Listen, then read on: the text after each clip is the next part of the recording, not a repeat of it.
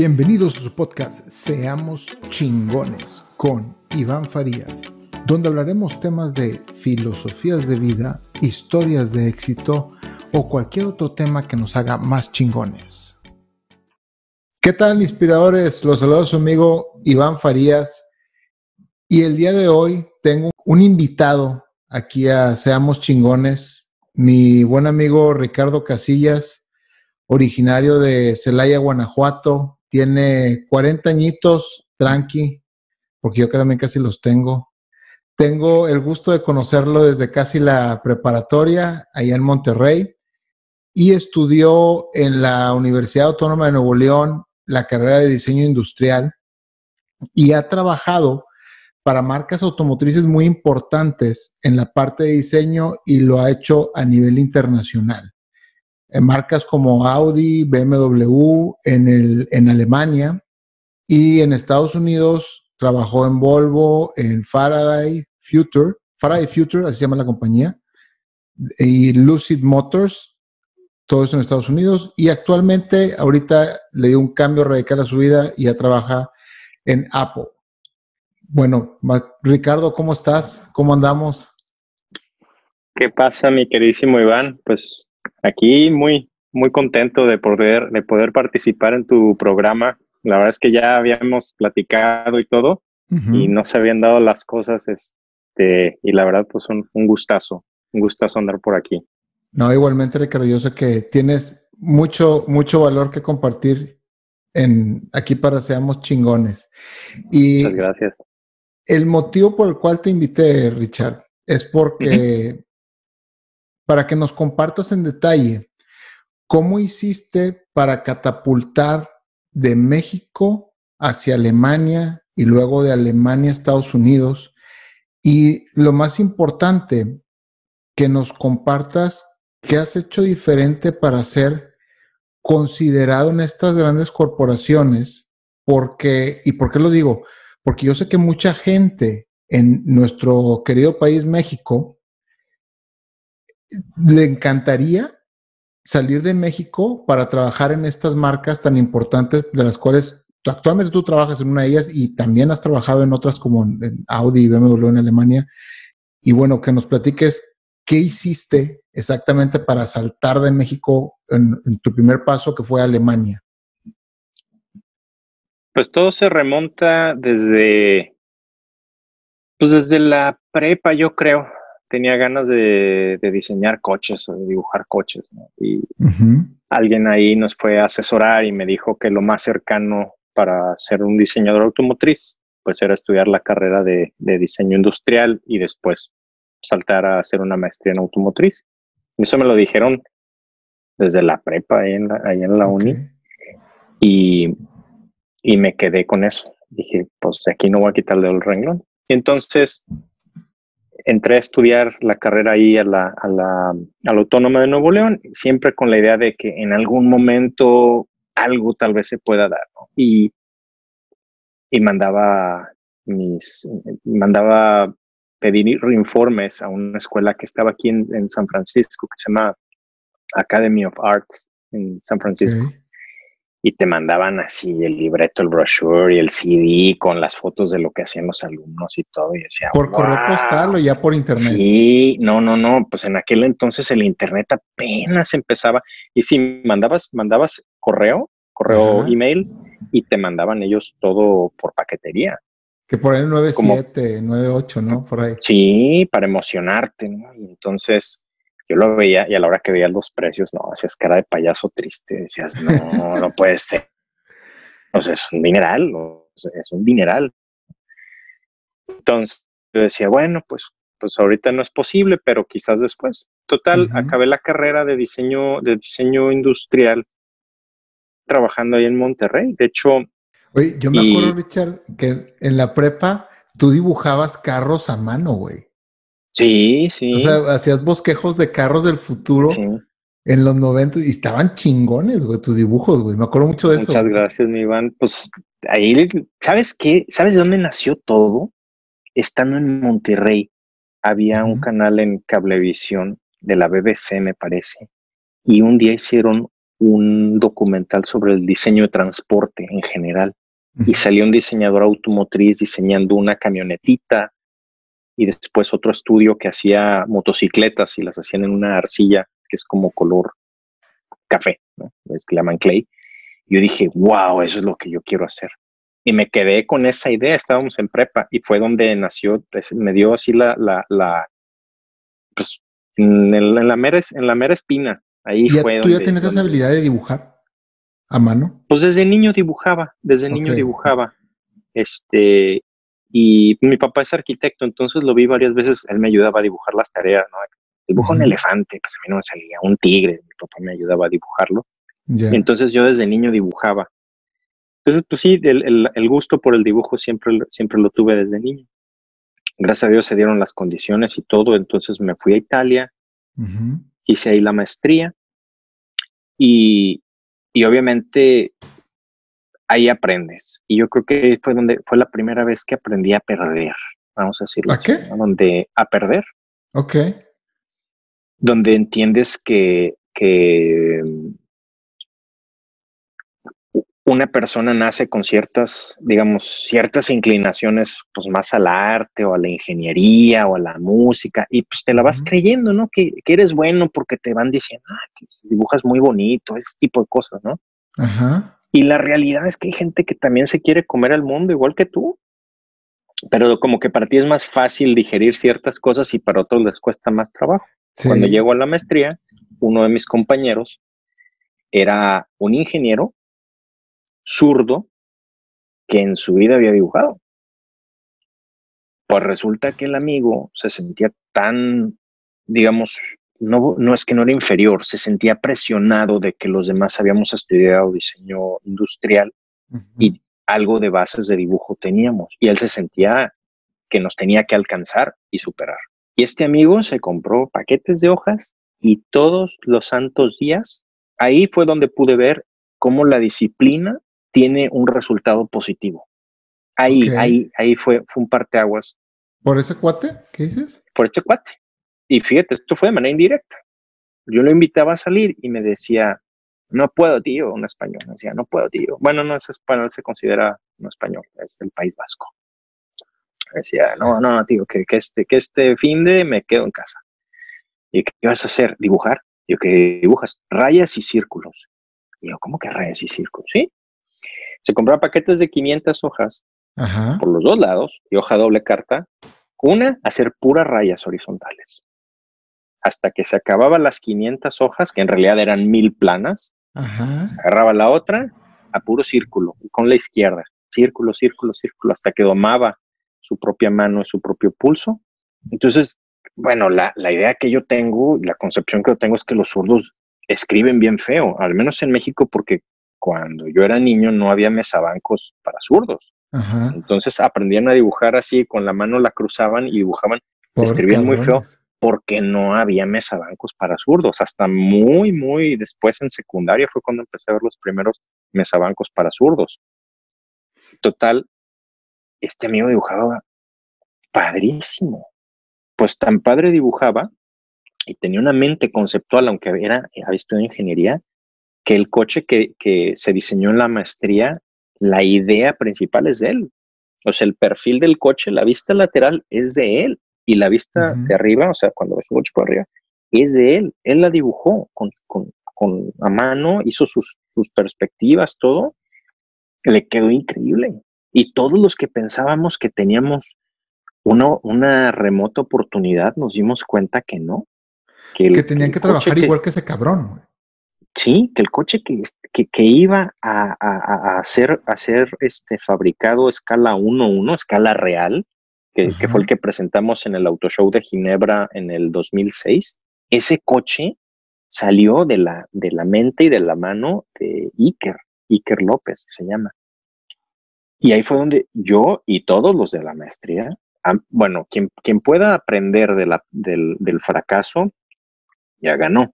Quien se quede con el rencor, pues es un, idiota, ¿no? Exactamente. Justo yo aprendí de ahí. Me costó trabajo, ¿eh? Entras como en una mini depre que dices, no mames, Entonces yo decía, no, ya vine hasta acá y todo. Y yo pensé, yo tenía la idea de que, pues, aparte me habían dado 20% de beca porque vieron un portafolio que yo me alcancé a aventar de trabajos y cosas. Entonces el coordinador dijo, ah, pues como que tienes, como que tienes este talento, pues te voy a dar 20, 20% de descuento en la maestría. Y yo, pues a todo dar, ¿no? Entonces yo como que pensé que tenía como que una probabilidad, ¿no? Pues no. O sea, el coche que hicimos viene de la mano de un cuate que era ingeniero que en su vida había dibujado. Y, el coche, pues la verdad, este, bastante, bastante innovador ya desde aquel entonces. Era un coche que no se entendió bien en aquel entonces. Luego o ¿no fue producción masiva? No, no, no, fue, fue solo un concepto que hicimos entre Fiat, la marca de lujo de Fiat, que en ese entonces era Lancia, se escribe, okay. Este, y era para celebrar los 100 años de la marca. Entonces, para celebrar los 100 años de la marca, hicimos este proyecto. Y se hizo una maqueta nada más que se, que se presentó en el, en el, en el Auto Show de Ginebra. Viene la mano este cuate y, y yo así como que, o sea, todo el esfuerzo, todo lo que he hecho no sirve porque ese diseño no es mío. Yo sentía eso, todos sentíamos lo mismo. Pero poco a poco te vas dando cuenta que, que tienes que aportar y tienes, tienes cosas que aportar. Termino eso, empiezo a hacer prácticas allá en Italia. Yo también me sentía realizado, ¿no? Estaba haciendo prácticas en un diseño, en un estudio de diseño automotriz, se llama Idea Institute, y yo, wow, fascinado, ¿no? Estamos haciendo cosas para el mercado chino, para el mercado iraní, para los alemanes, para los tractores Lamborghini, que los compró, la marca la compró una, una empresa alemana, etcétera. Fascinado. Se acaban mis seis meses de práctica regreso a México y, vuelvo a empezar desde cero. Entonces, dije, bueno, ¿dónde trabajo? Etcétera. Empecé a trabajar en el CEDIM, este, dando, dando clases ahí de dibujo y después empecé a dar clases de diseño. Y meses después me dice el director, oye, necesito un coordinador de la, de la carrera de diseño industrial, no sé si te interese.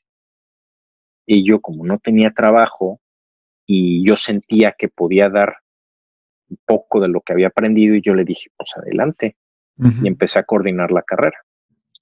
Estuve tres años, pasa el tiempo y yo dije, oye, como que no estoy haciendo nada de mi vida. O sea, estoy dando, dando y dando, pero siento que profesionalmente estoy anclado. O sea, sentiste lo mismo que en Snyder, güey. Exactamente, volví al no punto de partida. Volví al punto de partida. Tener un, tener un deseo de, hacer algo por mí, para mí, y de sentir que estás, estás anclado, ¿no? Y, y dices, ¿qué sigue? Y pasa un semestre, y pasa otro semestre, ya se volvió un año. Y pasa otro semestre, es año y medio, y otro semestre, ya son dos años de tu vida ahí. A los tres años renuncio y, me dicen, bueno, pues si quieres seguir dando clases a tus cosas y vente a dar clases. Sigo dando clases ahí, ya como maestro, ya no como coordinador, hasta que sufro una especie como de como de crisis existencial, vamos a decirlo así, donde digo, a ver, ya tengo 30, ya no puedo hacerme pendejo. O sea, no puedo realmente, no puedo realmente pasar más tiempo viendo qué cosas hay disponibles a mi alrededor. Yo tengo que definir hacia dónde voy. Entonces, desde el 2006 que, que llegué a México, me hice muy buen amigo de Alberto Rigoletti, que tenía una escuela en el DF que se llama este, Rigoletti Casa de Diseño. Muy amable, él es muy buen amigo mío. Me dijo, mira, tú no, eres, tú no eres parte de la escuela como un estudiante, pero te quiero invitar a participar a todos los proyectos que tengamos porque traes talento y me gustaría que participaras en ellos. Y yo, pues adelante. Empecé a participar en varios proyectos que me invitaban y esos sí eran proyectos eh, que tenían sponsorship de Nissan, pero el estudio de Nissan de San Diego, donde yo creía que en ese sí, donde yo creía que en ese instante en algún momento me iban a jalar, ¿no? Ok. Y la mejor participación que tuve, y esta también fue un parteaguas, fue en el 2010, cuando después de seis meses de estar haciendo un proyecto muy intenso con ellos, resulta que la gente de Nissan dice, oye, necesito a alguien que haga un, un modelo en, 3D de una maqueta automotriz, que era el, proyecto final, lo, a lo que habíamos llegado después de seis meses de intenso trabajo. Y nadie se animó a hacerla. Yo levanté la mano y dije, yo me lo aviento. Dijeron, bueno, pues a darle. Y yo, pues a darle. Yo tenía conocimiento de ese software porque lo aprendí en Italia. Y yo dije, en la que me acabo de meter. Tengo te aventaste a la alberca sin saber nadar, literal. Dije, me estoy aventando algo que nadie se quiso aventar y tengo varios años de no usar el software. A ver qué onda, a ver cómo me va. Y algo que me ha dicho mi mamá siempre, ya ves, no, de niño haces preguntas para todo y a veces y son bien imbéciles las preguntas, pero mi mamá su respuesta siempre ha sido, hazle como Dios te dé a entender.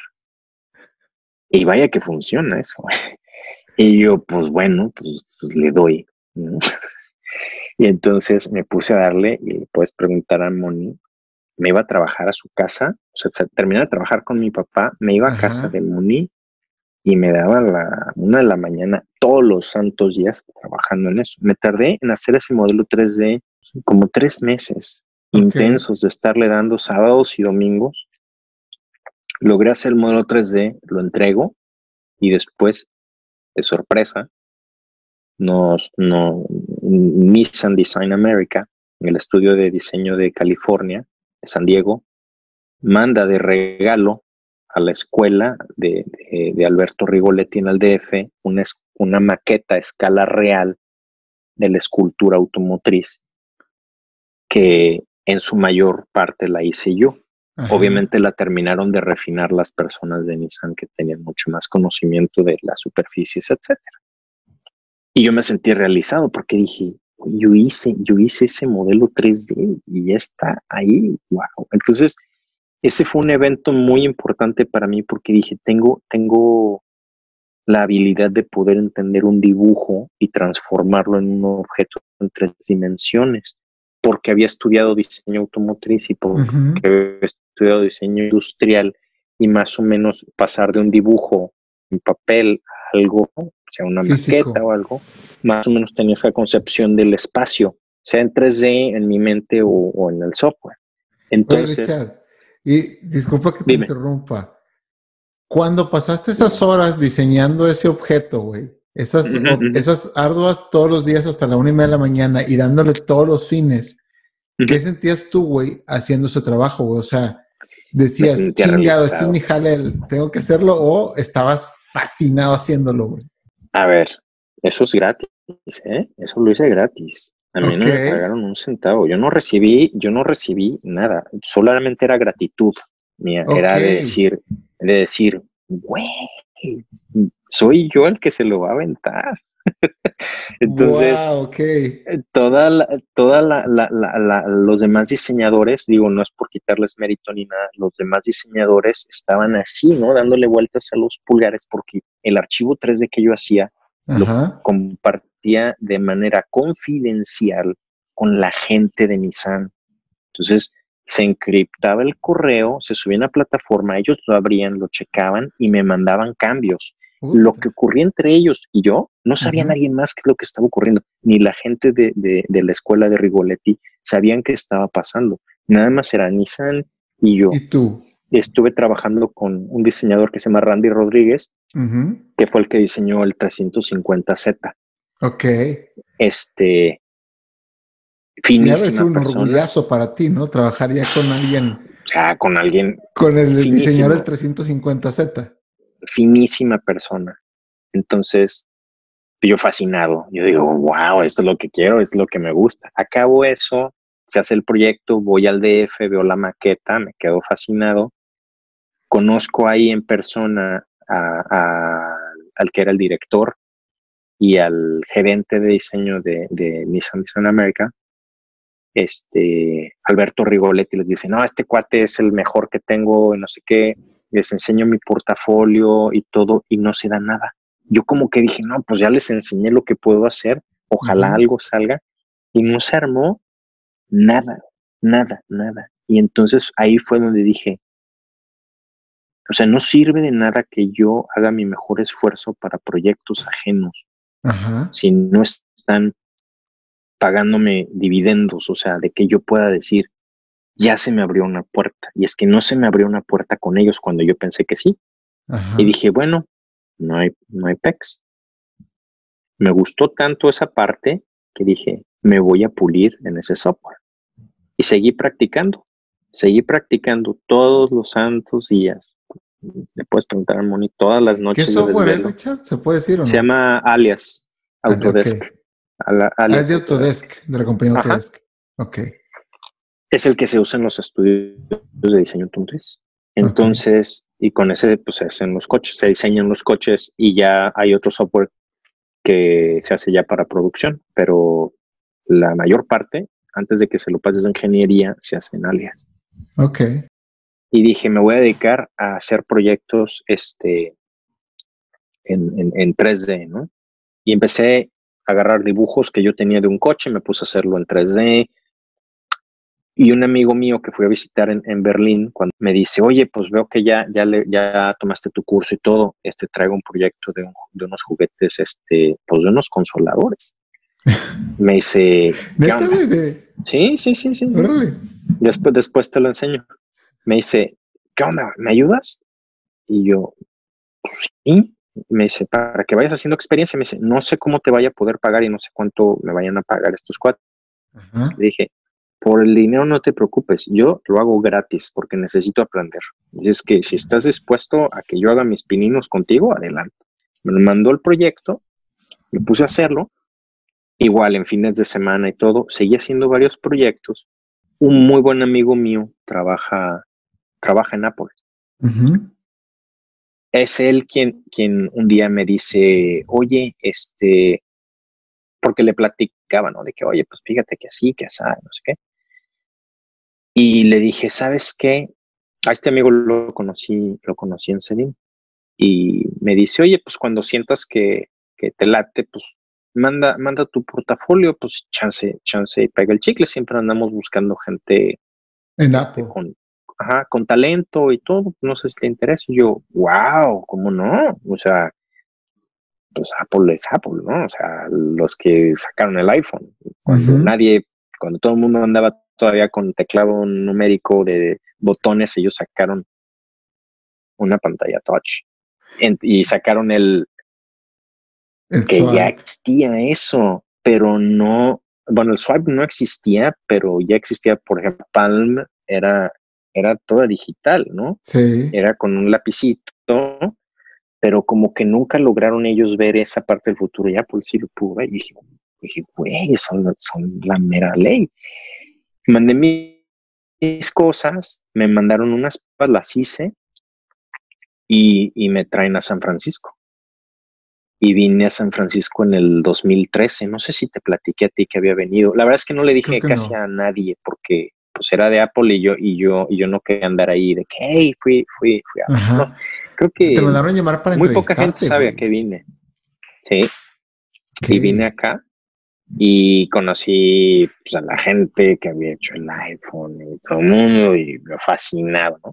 Pero pues yo sabía mi realidad, que no traía mucho, mucha experiencia. Entonces, no me extrañó cuando regresé a Monterrey y un par de semanas después me marcan y me dicen, no, pues sabes que pues, o sea, nos gustaría tenerte acá, pero necesitas meterle duro a esto. O sea, yo, yo fui muy honesto. O sea, yo les dije, yo no trabajo como modelador 3D todos los días. O sea, lo hago haciendo proyectos de freelance y haciendo mis proyectos, pero yo no, yo no me dedico a esto todos los días. Entonces me dijeron que necesitaban que me dedicara a esto todos los días. Y pues a mí no me dicen dos veces. Entonces me puse a buscar, eso fue en octubre, cuando te dije que en febrero, en febrero yo me había ido a, Birmingham, bueno, ese mismo año fue cuando, cuando tuve la entrevista en octubre. Con Apple. Ok. Entonces, no miento, discúlpame, discúlpame, fue 2013 o 2014, wow, ya tengo los años confundidos, bueno, como sea. El chiste es que yo regreso y yo dije, ah, esto se tiene que volver una realidad. Me puse a investigar quién usaba este software en, en México y había dos lugares. Era Mave, los que hacen este, las, las estufas y refrigeradores. No, Mave en, en Querétaro. Ah, es diferente. Ok. Sí. Yo pensé que era el mismo. Este, no, eh, Whirlpool, Acros y Maytag son de. Ah, Maytag, ok, ya, se lo confundí con Maytag. Mave, es mexicana, está en México. Ok. En Querétaro, me parece. Les mandé y, no, no pegó el chicle. Y después estaba Air Design en, en, en Cuernavaca. Y así empiezas automotrices y todo. Y dije, no, pues ahí. Me voy con ellos, me voy a trabajar con ellos en, en enero. Y, Ah, sí, miento, sí, fue el 2013, porque en enero del 2014 me fui para Cuernavaca. Sí, sí, pasó todo así. El 2013 fue un año fregoncísimo, muy intenso, y en el 2014 empiezo a trabajar para Fair Design. Y empiezo a hacer pues, mis primeros pininos, ¿no? Y también mis cagas. O sea, pues, sabes, es normal cometer errores. Totalmente. Entonces, hice mis primeras piezas, sale mi primer alerón para la F-150. Ah, yo encantado, este, entre otros proyectos y, cosas, ¿no? Y yo decía, bueno, bueno, aquí no es para venir a echar raíces. Aquí es para venir a aprender y, conseguir mis metas y mis sueños. No me puedo quedar aquí toda la vida. Yo me seguía diciendo eso todos los santos días. Yo estaba de acuerdo en algunas cosas que, que, que de, de, ahí de Cuernavaca, y yo no me veía en Cuernavaca haciendo una vida. O sea, no me veía en Cuernavaca ya casado y todo. Decía, no, no, no. Aquí no. no, no Eso está muy a gusto. Está muy a gusto. Ese es el problema. Está muy a gusto. Te puedes engañar con eso. Y la verdad es que las amistades que hice ahí, fantásticas, este, hice, pues sigo frecuentando. Sí, buena gente. una persona, pero de los diseñadores de ahí, nos seguimos cotorreando y somos muy, muy buenos amigos porque hicimos muy, muy buena amistad. El chiste es que estando ahí, yo buscaba algo más. Yo buscaba algo más. Yo dije, yo tengo que aprender bien. Un amigo mío estaba en Alemania. Un amigo mío que había sido uno de mis primeros alumnos cuando yo llegué a Monterrey a dar clases de diseño automotriz, que, dio un cursito ahí en, en el CEDIM. Uno de esos alumnos este, se fue a Alemania hizo maestría en el ISABA, en, se llama Bernardo Mellado, lo quiero muchísimo, es uno también muy, muy buen amigo mío. Y el mundo da vueltas, ¿eh? Él, él, que fue una vez mi alumno, después fue mi jefe en Faraday Future. Ok. Así, te lo pongo. Ok. Bernardo tiene muchísimo talento. Es que, es que así es la vida, compadre. Es que es un círculo esto. Este. Está chingo que compartas eso, ¿eh? No, estuvo padrísimo porque bueno, este cuate también es de las personas que he visto que tienen más disciplina, disciplinado como pocas personas. Y total, él estaba en Alemania y, me dice, compadre, acá, acá aprendes a modelar como Dios manda, o sea, si tienes la oportunidad, vente para acá. Yo le mandaba mi portafolio y él, y él metía el portafolio a donde estaba trabajando y no pegaban las cosas y no pegaban. Y yo dije, bueno, pues si no es con él, será con alguien más. Afortunadamente, una persona en LinkedIn, yo me metí a un grupo de modeladores 3D y esta persona dio conmigo. ¿Cómo dio conmigo? ¿Por qué yo? Es parte de un misterio. No sé. No sé por qué fui el elegido. O tal Pero dentro de un grupo de, de modeladores en LinkedIn, dices. Ajá, y yo creo que fue deseo interno mío y que se acomodaron las cosas, o tal vez ese mensaje se lo mandó a todos y yo fui el único que respondió, no lo sé. Ahora Dios. Me, se contacta conmigo y me dice, oye, fíjate, este, tengo, y aparte hablaba español perfecto. Yo en algún punto dije, es que esto es mentira. Me dice, oye, es que tengo, tengo trabajo para alguien con tu perfil en Alemania. Y dice, y el trabajo sería para BMW. Y yo, wow. No mames. ¿Qué está pasando? Y yo dije, no mames, ¿qué está pasando? Y yo, ah, bueno, ¿qué onda? Pues, y yo, pues sí. Entonces, me voy a Alemania, obviamente me fui casado, este... Sí recuerdo. Hablé con muy Similar, ¿no? Sí, sí, sí, fue con Moni toda la plática así de que, oye, amor, pues, ¿sabes qué? Ella y yo, pues, nos veíamos una vez al mes, ella en Monterrey y yo en Cuernavaca. Ajá. Entonces le dije, oye, ¿sabes qué? Voy a renunciar a, a Air Design.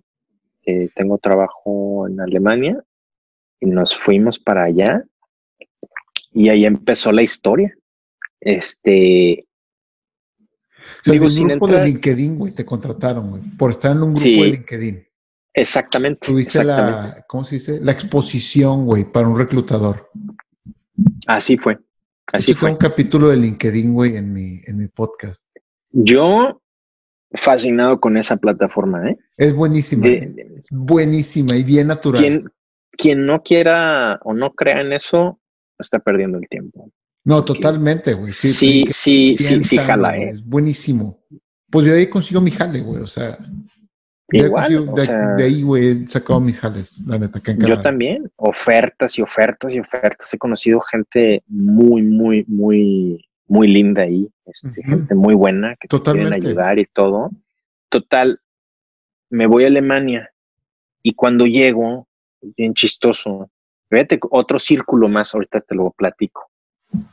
Llego a Alemania y me dice, no, pues vas para BMW, pero la mera hora me dice, no, sabes qué, me contrató una agencia.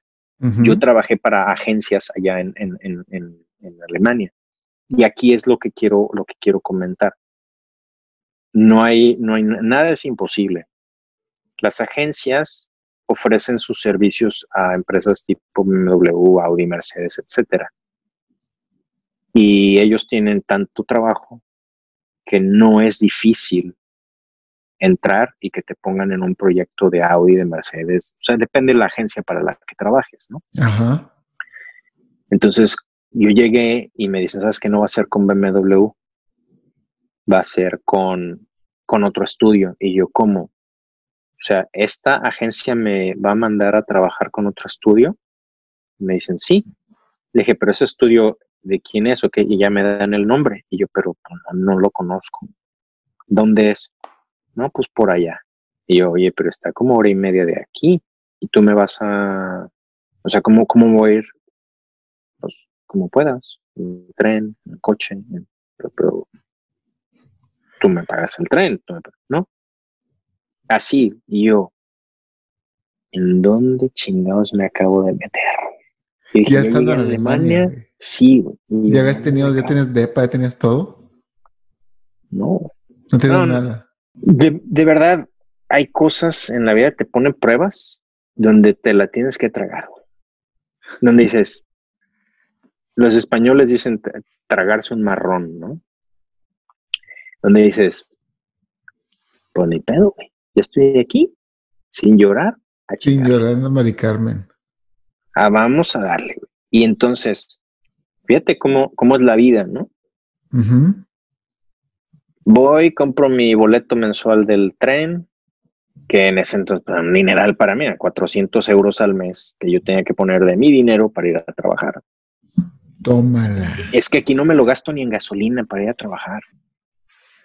Y yo. 200 euros, güey. Euros, cabrón. Pues ya me voy en el tren, llego al pueblo este, pueblo. Ajá. Y yo, le escribo a un amigo, le digo, me, escribe mi amigo, el que había estado en Berlín, el que estaba en Berlín, sigue ahí, Félix. Félix lo conocí en Italia, en la escuela. Y a Félix yo lo había invitado a dar clases a México. Seis meses en el CEDIM estuvo Félix ahí. Cuando llegó yo a Alemania, él me ayudó. Cuando recién llegué, me quedé con uno de sus mejores amigos en Múnich. Ajá me ayudó ahí muchísimo. Y cuando llego a este lugar, le digo, me escribe, me dice, hey, ¿qué onda? ¿Cómo va tu primer día? Y no sé qué. Y yo, ¿sabes qué, bro? Me acaban de mandar a, a una villa, güey. O sea, a mí me dejaba el tren y todavía tenía que caminarle cerca de 15, 20 minutos al estudio este. A pata, güey. No había camión, no había nada. Y yo, y yo no, no, ¿qué onda con esto? Bueno, ni modo que te aguantas. Llegó al estudio A ver, te estoy siendo bien franco y bien honesto, ¿eh? porque podría disfrazarte la historia de puro éxito y de pura y de puro rock and roll, que no es la verdad. Es que es exacto, güey. Tienes, yo, yo soy honesto y te estoy diciendo cómo, cómo las pasé y quien te quiere venir a contar una historia de que nada, todo positivo y todo no sé qué, te está viendo la cara. No, yo también fui inmigrante, güey. Sé que no llegas, no llegas acá al primer mundo pensando que ya eres millonario, güey. Eso es una mentira. No, no, no. Son escalones y, y, algunos escalones están, están bien, bien espinosos y otros están bien, bien alfombrados. Así es, ¿no? Entonces, pues voy, este, y resulta que este estudio en el que yo estaba trabajando, el primer proyecto que empiezo a hacer era, era para Audi. Después, yo sin saber nada de alemán ni nada, llego acá con mi nopalote en la frente, hablando inglés y pues, los, alemanes de ahí, de esa zona, Bavaria, el alemán es muy, muy como conservador, vamos a decirlo, y a veces no quieren, no quieren hablarte. Es más, hablan en bávaro, acabar pronto. Entonces ya llegué, etcétera, y empecé a trabajar en el proyecto de Audi y a mí se me caía la baba. Y decía, ¿qué, qué? Y yo, uy, está con madre. Trabajé en el proyecto de la primer SUV eléctrica que hizo el concept car que hizo Audi, el Audi e-tron 4 se llama, que presentaron ese año, en el 2015, lo presentaron en Frankfurt. Es uno azul. Después le puedes poner Audi, Audi e-tron 4 Frankfurt 2015 lo vas a ver, ¿no? ¿Tú participaste yo trabajé, en proyecto? Yo participé en ese, estaba fascinado. Después entendí que este estudio, el que me habían mandado, es un estudio que le trabaja todos los concept cars a, Audi. Está pegado a Audi. Y padrísimo, ¿no? Entonces me cambié de estudio a otra agencia y en esa agencia la mayoría de los proyectos eran con BMW. Estuvo padrísimo. Este, ahí estuve en el de la X5, la X6, la X7 y otros proyectos. Ah, y después me cambié al final, al final, al final a Magna, Magna Steyr Engineering en Múnich. Y ahí la misma que trabajé. en Monterrey, pero la de Múnich. Ajá, y ahí en Múnich trabajé en el proyecto del Toyota del Supra. Ok. Este, y también del Z4. Comparten plataforma esos dos. Ah, no sabía. ¿Del BMW este, Z4 con el sí, sí, sí. Ok. Se juntaron para hacerlo. Sacaron lo mejor de dos mundos, entonces no son iguales. No es de que si te compras el BMW o el Toyota sean iguales, no, les, les tunearon dos, tres cosas, pero, pero en esencia es el mismo coche. Trabajé en los interiores de tanto el BMW Z4 como del, del Toyota Supra, en algunas piezas, no en todo el interior. Y estando ya es cuando nace Julia y, pues Moni y yo pues empezamos a sentir esa necesidad de, quizás tener a la familia más cerca. Ajá. Y entonces dijimos, bueno, pues el mejor lugar podría ser este Estados Unidos. Estados Unidos. Cabe mencionar que en ese inter yo volví a aplicar a Apple y no pegó el chicle yo que pensé que ya, ya estaban mis, mis skills, ¿no? Al, al, 100, no pegó. Ah, Diciendo, es que está este trabajo 2-2, pero es que yo quiero Apple, o sea, yo quiero Apple. Y, entonces dejas de divertirte, dejas de disfrutar lo que estás haciendo. Y dije, mientras sea 3D y me paguen bien, tú lo disfrutas. a modelar lo que sea. Son consoladores, es el consolador. Que Hasta para tuercas en la vulcanizadora no, mientras sea 3D, no hay problema. Entonces, pues yo feliz ahí en Faraday y todo. Bernardo, pues ahora era mi jefe. Este, tipazo, tipazo. Oye, mensaje para la banda que, que, que trata mal a los de la escuela. Nunca los trates mal porque no sabes dónde van a terminar. Digo, yo sé que tú lo hiciste con Bernardo, ¿verdad? Pero imagínate, imagínate que tú no hubieras tenido la relación que tuviste con él, que era tu alumno en aquel entonces, y luego era tu jefe, güey. O sea, ¿cómo, pues mira, tú cómo ha vuelta la vida, güey? Te voy a decir algo que ser muy, muy franco. Mientras yo di clases en CEDIM, yo era muy exigente Eh, quizás hoy por hoy, si, si ahorita yo diera clases, no sería tan exigente, pero en ese momento yo era muy exigente porque a mí me podía mucho ver cómo, cómo gente con tanto talento, tan jóvenes, tan frescos, se querían ir por la libre. O sea, tirar hueva. Ok. ¿No? O sea, cuando dices, tienes la oportunidad de ser más y prefieres tirar hueva, dices, güey, no está mal. Fundamentalmente está mal. Está bien querer tirarla. Yo no digo que no. Todo pero, pero maldita sea. Estás, estás estudiando una carrera que en teoría es lo que tú quieres hacer. No sé si tus papás te hayan puesto ahí o el destino te haya puesto ahí, pero en teoría estudias lo que tú quieres y, y, decides no, no hacer tarea. Y no es tarea de hacer planas y de cosas de flojera, sino hacer cosas que te van a ayudar a ser mejor. Yo sí me encabronaba con los alumnos que no hacían eso. O sea, realmente, realmente yo era muy exigente en ese sentido, pero era para los dos lados. O sea, yo te exijo y tú exígeme a mí. O sea, si yo me tengo que preparar en algo para que tú seas mejor, lo voy a hacer. Y yo te voy a enseñar todo lo que sé para que si algo de lo poco que yo sé te sirve para ser mejor, perfecto. Con eso yo ya me voy de gane. Y la verdad es que hice muy buenos amigos. Tiene razón, la vida da muchas vueltas. En este caso con Bernardo fue un círculo. Con mi amigo Félix, el de Berlín, fue otro que, yo lo ayudé y él me ayudó y, y fue, fue, fue muy padre eso.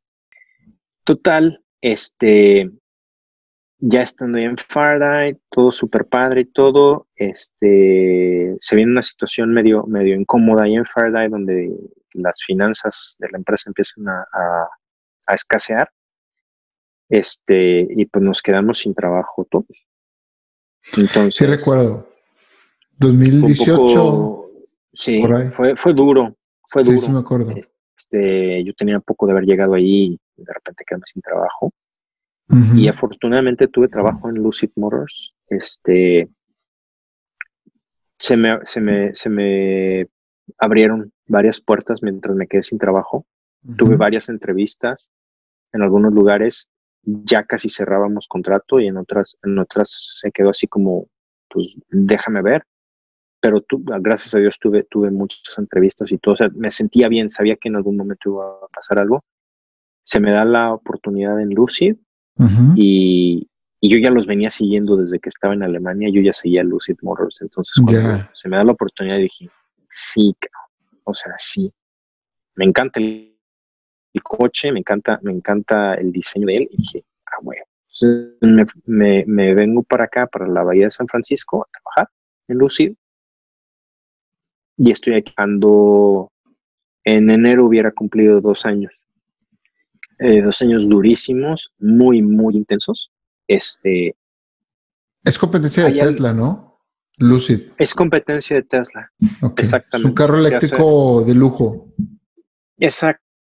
Digamos que varios ex Teslas están, en, Lucid. O sea, de los de, de, los que proyectaron el coche, por decirlo así. o sea, los que vieron, vieron la, la posibilidad, porque Lucid empezó como una empresa que se llama Ativa, que, es, que hacía baterías y que son los que proveen las baterías de la Fórmula I.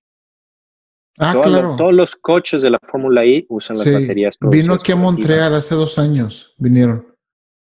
Pues Ativa es quien provee las baterías de todos. Entonces dijeron, ya tenemos la tecnología y el know-how, pues ahora solo falta hacer un coche. Entonces fue que se hizo el, el entonces, ya, ya en Lucy, pues súper contento y todo. Y es este verano, ah, paréntesis, cuando me quedo sin trabajo en el 2018, en, en,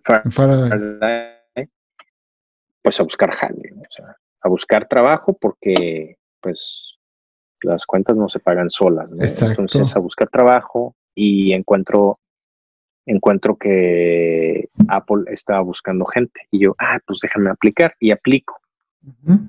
Y no pegué el chicle. Ya ni modo. Ni modo. O sea, Apple siempre tiene esas posiciones abiertas, pregunta.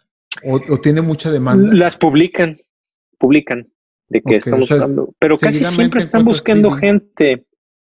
Sí, seguida, muy seguido buscan gente, o vamos a decir, siempre están buscando gente, pero no quiere decir que siempre contraten gente. O sea, si la persona cumple con los requisitos y con y, todo el equipo ve potencial en la persona, se puede dar algo.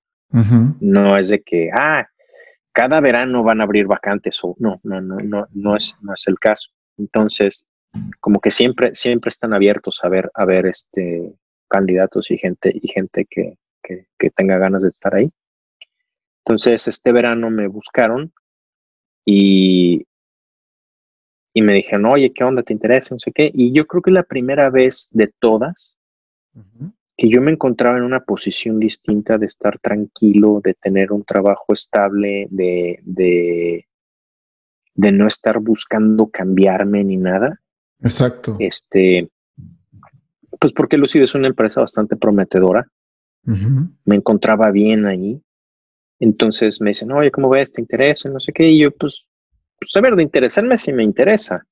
Este, pero porque me ha interesado desde hace mucho. O sea, si me están buscando es porque saben de mí, pero le dije, la verdad es que ya he aplicado varias veces y nunca he pegado el chicle. Entonces, este, pues me da pena, la verdad, otra vez, este, volver a hacer, volver a hacer todo, pero porque pues ya, ya, ya les he fracasado otras veces antes. Entonces, digo, yo ya estoy acostumbrado al fracaso, déjame decirlo. O sea, no es que fracase constantemente, sino que desde que hice la maestría supe paladear eso de decir, o sea, no pegó. ¿Me explico? Algo que tanto que ni no pegó, dices. Y cuando fui a por el 2013 no pegó, lo mismo. Y en el 2015 lo mismo, en el 2018 lo mismo. Entonces dije, pues una vez más que me digan lo mismo, pues, ah, pues, pues bueno. Y aparte estabas bien en Lucid. Y dije, pues, pues va. O sea, adelante. Vamos, vamos a, darnos una oportunidad más. Y esta vez lo hice, lo hice todo, pues yo estando muy tranquilo, la verdad. Oye, ¿fue online la entrevista o no? ¿O fue física? Ah, telefónica. No, pues con esto del COVID, este, siempre, o sea, me entrevistaron telefónicamente y todo. Ok. Eh, posteriormente, pues sí nos tuvimos que ver así one to one, este, pues para conocer caras y todo, ¿no? este, se dieron las cosas, fueron saliendo poquito a poco y hasta que me dijeron, no, ya sabes qué, este, estamos interesados y yo, wow, o sea, la verdad es que no me la creía, estaba, estaba fascinado, yo decía, es que no me la creo, es que no me la creo que después de tantos años realmente se haya abierto la oportunidad. Siete años, este, aplicando para esa compañía. Y lo que te puedo decir es que hay que hacer sacrificios para beneficio de uno. Y creo que todos los hemos hecho. Como sí, creo que todo el mundo ha hecho sacrificios. Dejar de fumar es uno, porque sabes que te va a ayudar. O hacer dieta, o empezar a ir al gimnasio. Es, disciplina al final de cuentas. Vas a obtener algún beneficio. Lo mismo con, con esto. Es algo que quizás a veces conseguir o luchar por los sueños hace que vayas dejando a un lado a tus amistades, a tu familia. Sí, este, totalmente. También lo que a ti te pasó, ¿no? O sea, el hecho de estar lejos, dices, estás obteniendo metas eh, laborales que estabas buscando, realización de sueños, pero a la vez la vida te explica que eso tiene un precio y el precio es estar lejos de los, de los seres queridos, ¿no? de los amigos, de la familia, de tu, de tu ciudad y todo. Pero al final de cuentas, este, es algo que yo pues, lo, lo, lo, acepto, así es, es esta realidad. Este, estando, estando en Monterrey, no podría estar trabajando para, para pues, ni haber hecho la experiencia de vida, ni, ni, ni, los proyectos que he hecho estando en Monterrey. O sea, de haberte quedado en Snyder, güey. Claro. Este, o haberme quedado en Sedim, o haberme quedado, este, digo, en Sedim conocí personas fantásticas y todo, pero realmente nunca pasó de ahí, nunca se hicieron proyectos con, con, con gente de, de, ahí ni nada. Todo se quedaba como entre azul y buenas noches. Entonces, profesionalmente, como que hacías mucho networking, pero, pero fuera de eso, ya, ¿no? O Nada sólido, nada, nada, nada realmente aterrizado. Oye, yo sé que tenías muchas preguntas y creo que en la primera me aventé todo el rato. No, no me pedo, Richard. Yo creo que sí tenía muchas preguntas, Richard, pero ya las, literal, las contestaste todas, güey. pero ahí te va, te voy a dar la última, Richard, para cerrar. ¿Qué le dirías tú a alguien que quisiera dejar México para ir a trabajar una marca importante o a la empresa de sus sueños? ¿Qué dirías alguien, específicamente vamos a empezar en un estudiante, güey, que, ¿qué debería de hacer o de buscar o, digo, yo sé que acabas de contar una historia tuya de detalle que te sirvió a ti, pero ¿qué le puedes decir a alguien más? ¿Qué le sirvió a Ricardo? Mis puntos son, uno, no compararte. Es la primera. No compararte tu vida con la vida de nadie más. Muy buen punto. Excelentísimo. Porque lo que me funcionó a mí, como lo acabas de decir, no le va a funcionar a nadie más. Totalmente. Eh, los ingredientes son los mismos, pero el sabor sale distinto.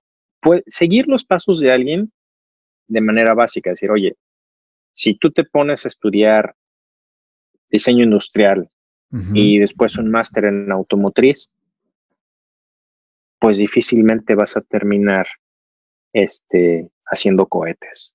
¿no? O sea, tienes, tienes más o menos que ver las historias de, las personas que están trabajando en ese medio para decir, ok, ¿qué estudiaron y dónde estudiaron? Ok. Dos, investigar muy bien cuáles son los requisitos del país en el que te gustaría trabajar. ¿Por qué? Muy importante. Afortunadamente, por ejemplo, cuando yo estaba en Alemania, para la, cuando me dieron la visa para irme a trabajar allá, llenando los papeles me di cuenta que no todas las universidades en México están suscritas en un programa de reconocimiento a nivel mundial, creo que es de la UNESCO, y a cada universidad le dan un código único. Conozco ese problema. Ah, y hay universidades que no lo tienen y te metes en un problemón de decir, ya le eché cinco años de mi vida a esa carrera en este lugar y no está, no está dada de alta, no está ni siquiera ranqueada, no existe. Te metes en, o sea, no te metes en un problema. Lo que quiero decir es que eh, invertiste tu tiempo en el lugar equivocado. Ya, Entonces, entendí. Partiendo de ahí, o sea, si le vas a dedicar tu tiempo a algo que el resultado, o sea, que el título que te den o la cédula que te den realmente te permita eso, ¿no? Ajá. Otra, si tu pasión son los coches, entonces coches hay en todo el mundo, ¿no? Pero hay quienes pueden decir, no, es que yo quiero Audi, a fuerza quiero Audi. Bueno, pues es muy sencillo. Audi, como lo dije antes, yo trabajé para una agencia, como las hay muchas, pero yo en el área de modelado 3D, no de diseño con, con de diseño digital, pues con Photoshop y así, no. Si quieres hacer eso, también hay agencias que, que, mandan diseñadores a los estudios. O sea, hay un de agencias, güey, en Alemania de eso. Güey, en el mundo. Hay muchísimas, muchísimas. Vas como le llaman como contractor, como contratista. Y después, si les late, te ofrecen trabajo, te, te, absorben. Pero no es una regla, no es, no es tampoco obligatorio que lo vayan a hacer. Sacrificar. ¿Qué quiere decir? Afortunadamente existe YouTube y si quieres aprender a dibujar coches, ahí hay tutoriales. Sí, y agrapa. Y, y, tienes que ver, hay páginas, simcom.com creo que se llama. Ahí puedes ver sketches de la gente profesional, de los profesionistas que están adentro de los estudios. A veces mandan sketches personales de lo que sea, de coches, de lo que sea y puedes ver el nivel de ilustración y de, de, detalle y de diseño que tienen ellos. Entonces, si tú no te estás acercando a ese nivel, no tienes ni remotamente una probabilidad de entrar a un estudio. O sea, plano. Necesitas tener el nivel cuando menos similar al de las personas que trabajan ahí, cuando menos similar. Y tienes que agregar skills, quiere decir que no solo porque dibujes bonito vas a entrar a diseñar. No, también tienes que aprender a modelar 3D porque te va a tocar agarrar software 3D, ver el coche que tú dibujaste, que ya te lo hicieron en 3D y ver si realmente te gusta. Tienes que aprender eso. Ahora, más skills y más skills. Aprender quizás a modelar en polígonos o quizás aprender este. Ahora se está, se está empezando a diseñar, no todo, pero en realidad virtual. Se ponen los goles de realidad virtual y empiezas a dibujar en 3D. Entre más skills tengas y seas máster de eso, más probabilidad tienes de poder sobresalir del resto pero tienes que dedicarle, como me dijo alguien, 24/7 los 365 días del año. O sea, no puedes ser diseñador de lunes a viernes de 9 de la mañana a 5 de la tarde. Tienes que ser diseñador todos los días. Tienes que realmente dedicarle tiempo. Si no estás dispuesto a eso, entonces ni lo busques. Exacto. Realmente la carrera o la profesión del diseño automotriz es muy complicada ¿Por qué? Porque hay escuelas muy reconocidas, que eso es también otro. Art Center, CCS, Royal College of Art, eh, está el IEF, donde yo estudié, pero es menos reconocida, aunque es muy buena, pero no es tan popular. Este, hay como cuatro o cinco en todo el mundo y cuestan una lana. Y conozco gente, no diré nombres, pero conozco gente que no tenían los recursos económicos para, para estar ahí, consiguieron que una empresa automotriz los becara y les pagara los estudios. Y de quien te estoy hablando viene de la misma escuela que yo. Y era, es una persona que no deja de mover el lápiz. y lo conozco, tengo el gusto de conocerlo todo el santo día, todo el santo día dibujo, dibujo, dibujo, hasta que un día, así como a mí el, el, reclutador este me habló por teléfono, pues a él las cosas se le juntaron y conoció la persona correcta de la empresa automotriz correcta que le dijo, veo talento en ti. Vente. Me gustaría que me mandaras tus cosas porque me gustaría patrocinarte. ¿A quién le dicen eso? Sí, son pocos. Las oportunidades que se presentan así serán muy pocas, pero de que te las puedes buscar, te las puedes buscar. Y diseñadores mexicanos hay muchísimos, y te puedo dar nombres, que la constante es esa, no dormirse en el intento, estar insistiendo todo el día, mandando obviamente currículum, mandando obviamente portafolios y prepararse todo el tiempo. Ser mejor que el vecino, ¿no? En este caso. Ya. O sea, no te puedes conformar, no puedes decir, ay, sí, mis amiguitos me dicen que dibujo muy padre. No, no, no. A ti quien te tiene que decir que dibujas padre es el que quieres que sea este tu empleador. empleador. De él tienes que recibir la crítica positiva, no a tus amigos. O sea, los amigos siempre te van a decir cosas buenas, pero... Totalmente. O no tan buenas, ¿verdad? Pero alguien que no sabe dibujar, un dibujo, va a decir, ah, está padrísimo. Pero alguien que sí sabe dibujar, te puede decir, ah, es un más. ¿no? Entonces, ese sería, ese sería mi consejo, Iván. Informarte, informarte, ver los requisitos, ver oportunidades de becas. Eh, hoy en día hay muchos concursos en Instagram. Volvo, Polestar, la empresa de coches eléctricos de Volvo, Polestar, hace muchos concursos y muchos canales de Instagram están eh, promocionando constantemente los mejores sketches del día de Buena información, ¿eh? diseñadores. Y empiezas poco a poco a tener seguidores y empiezas poco a poco también por Instagram puedes conectar con los diseñadores. Antes no se podían estas cosas. Hoy ya puedes conectar directamente con el diseñador. Y mandar un El Audi R8, exacto o del Audi TT o del Audi A3, si los conoces, si te empiezas a meter, te harás con ellos, les mandas tus cosas, a veces unos te responderán, a veces unos no, nunca se sabe, pero no dejes de insistir. Cuando las cosas se ponen no a tu favor, entonces como, al menos como yo le hice, yo me tuve que reinventar. Yo tuve que decir, ok, ya no voy a diseñar coches, ya no, ya mi sueño ya no va a ser diseñar coches porque la oportunidad para poder entrar a un estudio ya se me pasó. Entonces, hoy por hoy, lo que yo quiero es modelar porque me divierto, me salió bien y lo disfruto mucho. Yo no digo que sigan, que sigan esa, esa receta porque, como dijiste tú, puede que el resultado no sea el mismo. Exacto. Este, pero tampoco tener miedo de reinventarse. Ya creo que eso es bastante importante, ¿no? Sí, no, totalmente. Todos tenemos talentos escondidos. Esos serían mis, mis dos granitos de arena. Pues muchas gracias, Ricardo. Mil, mil gracias. Este, ya llevamos. Al contrario.